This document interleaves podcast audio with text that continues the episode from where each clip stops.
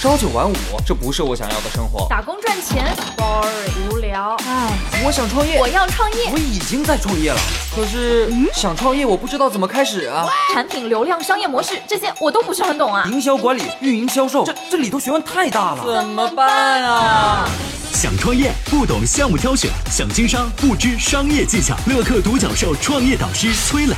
商业小纸条，苏南为您一一解答，一一解答。欢迎进入今天的创业找崔磊。为什么人尽皆知的可口可乐还要打广告？为什么怎么说比怎么做更重要？到底什么是预期效应？什么又是框架效应？创业者又该怎么运用呢？有请崔磊，有请崔磊。这个来说说可口可乐啊。为什么可口可乐这个家喻户晓的品牌，每年还要花费巨额的资金打广告呢？实际上，对于人们喜欢百事可乐还是可口可乐，两家公司一直以来都在争论不休。只是据说啊，两家公司采取了不同的测试方法，可口可乐更侧重于让参与者公开选择，而百事可乐更侧重在盲测。为了搞清楚两家公司的说法到底谁对谁错，美国就有神经学专家做了两组试验，他们发现。如果事先告诉参与者他们喝的是哪种可乐，喜欢可口可乐的人就会更多。那如果不告诉大家呢，反而是喜欢百事可乐的人会更多。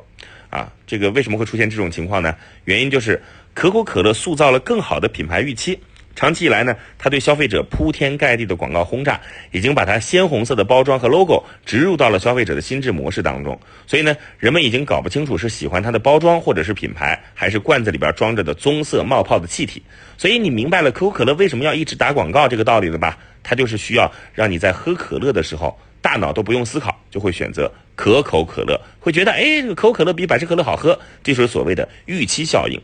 关于这种心理效应呢，行为学家丹艾瑞里教授还在麻省理工大学做了一个实验。他把一杯普通的啤酒加入几滴意大利香醋，起名叫做特酿，然后呢，把特酿和普通的啤酒放在一块儿，让一组学生品尝。结果，大部分学生对于特酿，也就是加了香醋的啤酒评价更高。然而呢，在第二组实验当中，实验人员事先告诉学生，所谓的特酿就是加了醋的啤酒。这组学生的表现截然不同，纷纷表示这个特酿特别难喝。你看。人的主观期望可以明显的改变对事物的判断，即便答案和实际有出入，我们通常还是会不断的暗示自己，说服自己，这就是预期效应在起作用。那创业者要怎么运用预期效应呢？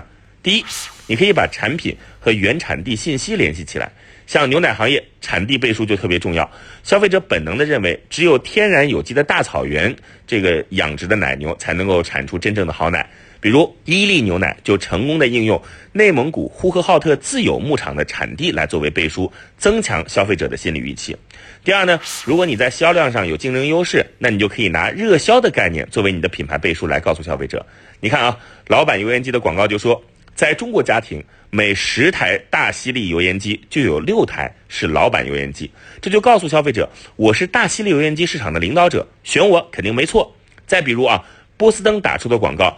畅销全球七十二国，香妃帮奶茶一年销量绕地球几圈啊？等等等等，这些都是通过数据告诉消费者，这是大多数人的选择，选我不会错的。这些啊，都是用热销给消费者注入强烈的心理预期效应。第三呢，是定价上的预期效应。同样的红酒，一瓶定价一百九十九，另一瓶定价三千，人们往往会觉得三千块钱的红酒好喝。所以呢，你要把握住消费者预期中的产品价格，比如像药品。消费者就会认为越贵的越有效，像奢侈品也是同样的逻辑。记住啊，迎合消费者的心理预期，利用好预期效应，你就能够创造更好的成交机会。嗨，大家好，我是崔磊。下拉手机屏幕，在节目简介里有我的个人微信号。朋友圈我会分享创业思考、商业观察，以及和支付宝、抖音等巨头合作的创业好项目，欢迎您来交流。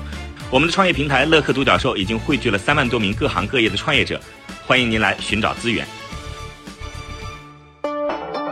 有请商业小纸条，请商业小纸条。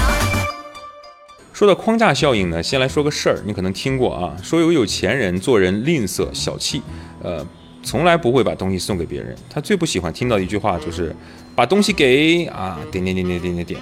有一天，他不小心掉河里了。他的朋友在岸边喊：“把手给我，我拉你上来。”因为这个有钱人太小气，就不肯把手给他。啊，朋友就急了，说：“把手给我呀！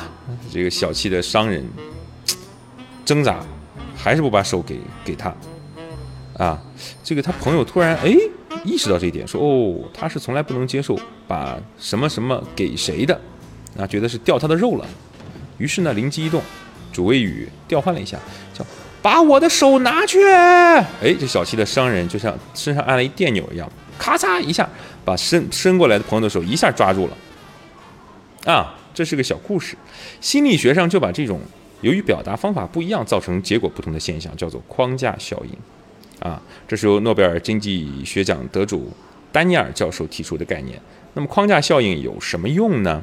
嗯，你能想到吗？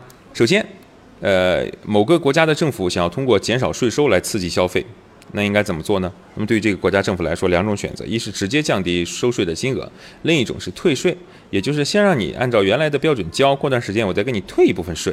那么为什么政府普遍会选择退税呢？因为从金额上来看，比如减少百分之十的税收和退给你百分之十的税收不是一样的吗？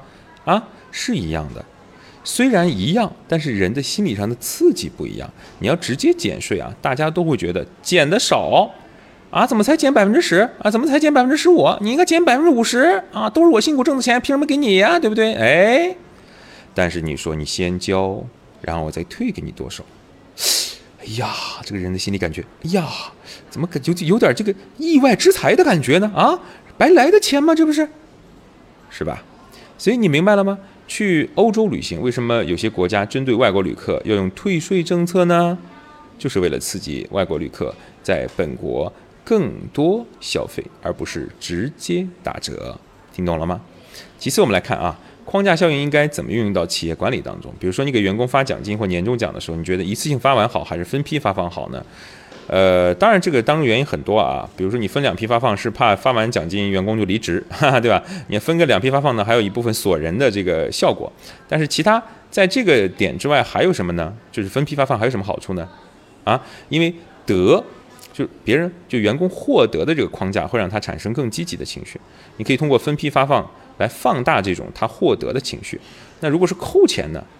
啊，扣钱你不能分批扣，哎，分批扣他就失去失去失去，很痛苦，对吧？所以一次性扣除，因为失去的框架会让人感到痛苦。你分批分批扣他，他他扣到第二次他就离职了，对吧？他觉得你是这个 一个什么无良老板呢，对不对？所以。这也可以称之为是一种损失偏见吧，啊，失去一百块钱的痛苦等于差不多得到五百块钱的快乐啊。最后我们来看看框架效应应该怎么运用到营销当中。比如说，你经常看到一些商家换季的时候打出“换季清仓大处理”，对吧？这是一种湿的框架。顾客听到以后觉得你这卖的都是压仓底儿的，这卖不出去的东西卖给我垃圾啊啊！你什么换季什么玩意儿？我去买一堆垃圾，再便宜我也不要。哎，你换一个说法，只是。换汤不换药，顾客的心理感觉马上不一样。你就是明明是换季，你就说叫反季节特卖。你看，一个叫换季清仓，一个叫反季节特卖。这一特卖，马上我的天哪，不得了啦！快去买呀！哎呀，特卖啦！有钱呃有便宜不占，那就不对啊！冲上去，对吧？这心理上给顾客创造了一种得到的快乐。你看，人在很多情况下是非理性的，所以人类人类啊是很愚蠢的动物啊，很容易被操弄的动物。所以怎么说，有的时候比怎么做重要一些。你有什么收获吗？欢迎交流。